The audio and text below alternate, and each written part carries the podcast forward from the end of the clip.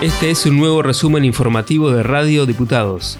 Este martes, en la sexta sesión ordinaria, se aprobó un proyecto de resolución de la diputada Yelena Costa para que el patronato de liberados acceda a los expedientes judiciales que le incumben.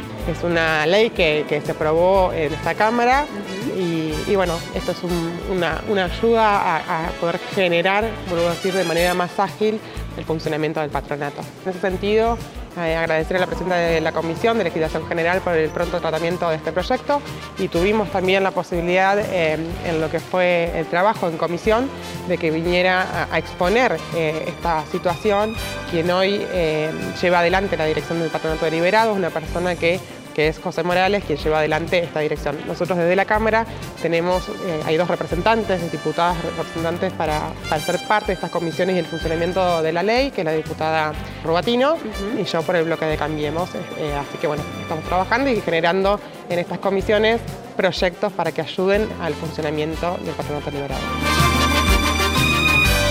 La Comisión de Obras Públicas y Planeamiento se reunió para tratar el proyecto de ley que modifique el artículo 4 de la Ley de Obras Públicas en general, con esta reforma se busca agilizar la realización de obras en inmuebles del Estado provincial que no tienen correctamente registrada su situación dominial. Así lo explicó en Radio Diputados la presidenta de la comisión, Carmen Toller. Porque en definitiva, cuando no puede el Estado intervenir en un inmueble, sea de salud, sea del Ministerio de Gobierno, sea de educación, para mejorarlo, lo que estamos haciendo es privando a los ciudadanos de una mejor calidad de vida. Por ejemplo, que los niños no tengan una escuela mejor, en un hospital que no haya salas mejores, etcétera, etcétera. Con esta nueva redacción de la Ley de Obras Públicas estamos habilitando al gobierno provincial a disponer recursos económicos en las mejoras edilicias, en definitiva es una mejora para la sociedad de ese lugar.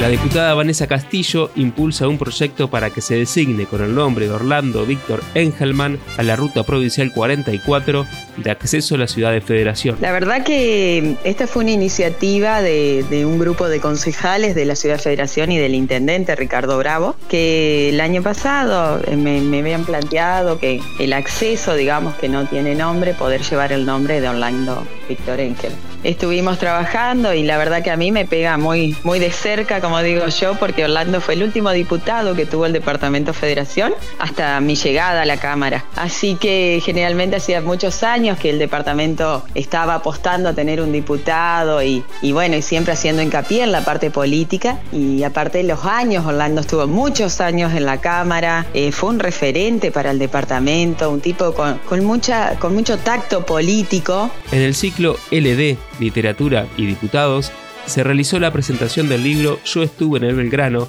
del periodista Nicolás Blanco.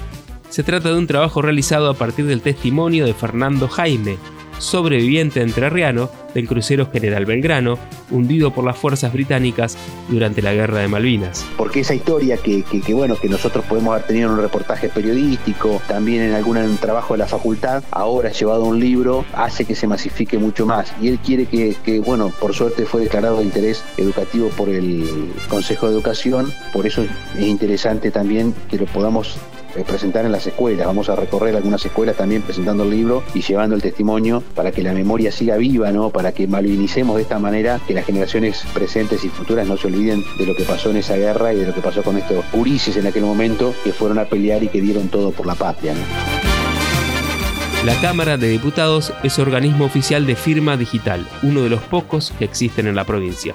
Gustavo Lencina, director del área de modernización de la Cámara Baja, explicó cómo se realiza este trámite. Como base o fundamento para después encarar otros proyectos necesitábamos la firma digital. Entonces, bueno, como primer, la primera meta que nos propusimos fue crear la oficina de firma digital, para lo cual tuvo que, tuvimos que hacer muchos trámites, acondicionar oficinas, irnos a capacitar a Buenos Aires, varios de los empleados de acá de la Cámara, eh, rendir exámenes y todo. Y bueno, gracias a, todo ese trabajo se logró que la Cámara de Diputados eh, tenga oficina de firma digital, que hay muy pocas acá en, la provincia. Este fue un nuevo resumen informativo de Radio Diputados, la radio online de la Cámara de Diputados de la provincia de Entre Ríos. Escuchanos en medios.hcdr.gov.ar, en la aplicación de la Cámara o busca nuestros contenidos en Spotify.